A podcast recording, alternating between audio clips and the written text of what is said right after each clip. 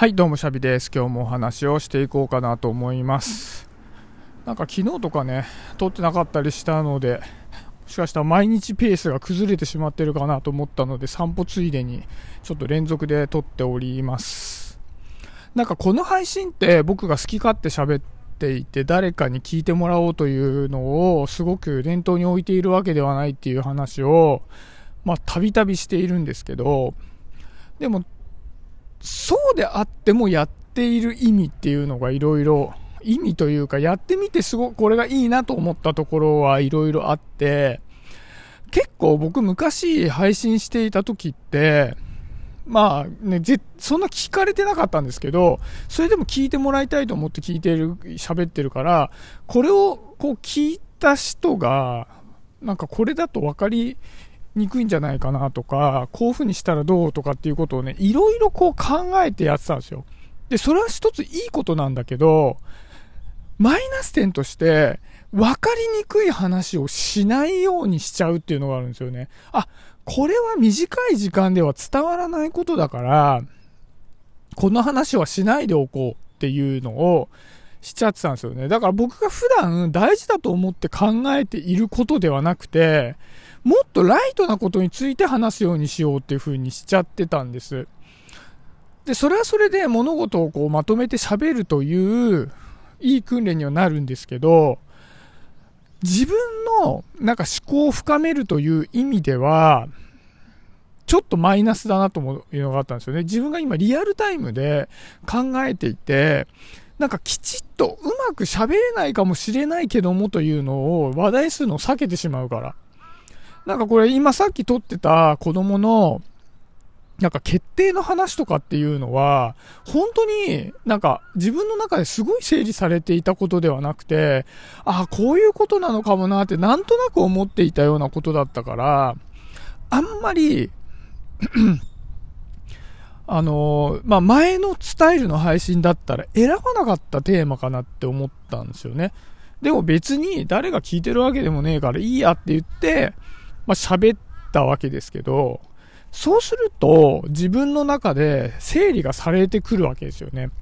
僕は結構喋りながら考えるタイプの人間だからっていうのもあるかもしれないけど、こうやって、まあその誰かに言っているという体で喋っていることで、こう頭の中でただ考えているよりも、こうクリアに喋りながら整理がされていくっていうのがあるので、なんかこういう一人で誰に聞かせるでもなく喋っているというのはいいことだなっていうふうにね思いましたね。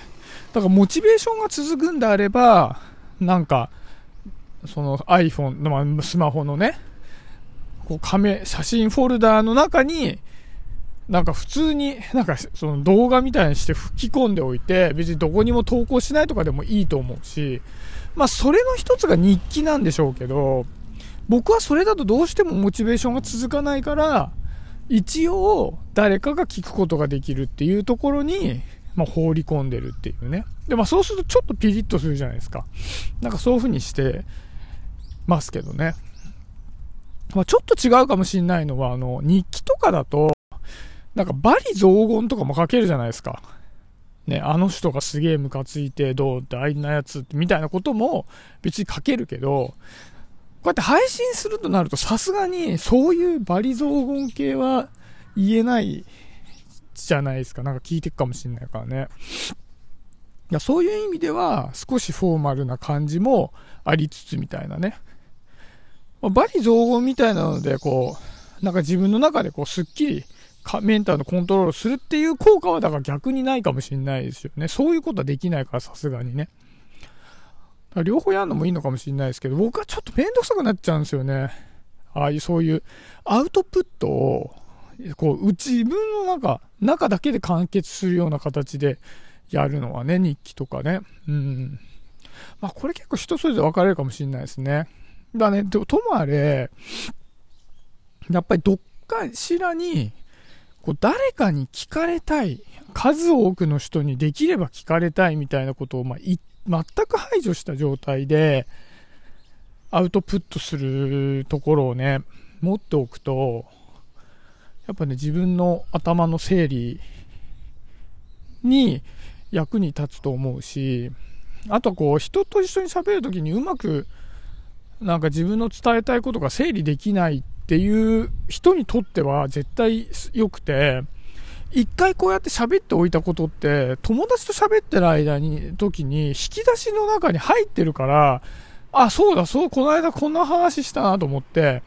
すぐ取り出せんすよね。だそういう意味でもね、こういう習慣はすげえいいんじゃないかなと思いますね。はい、今日はそんなとこで終わりにしようかなと思います。今回もありがとうございます。バイバーイ。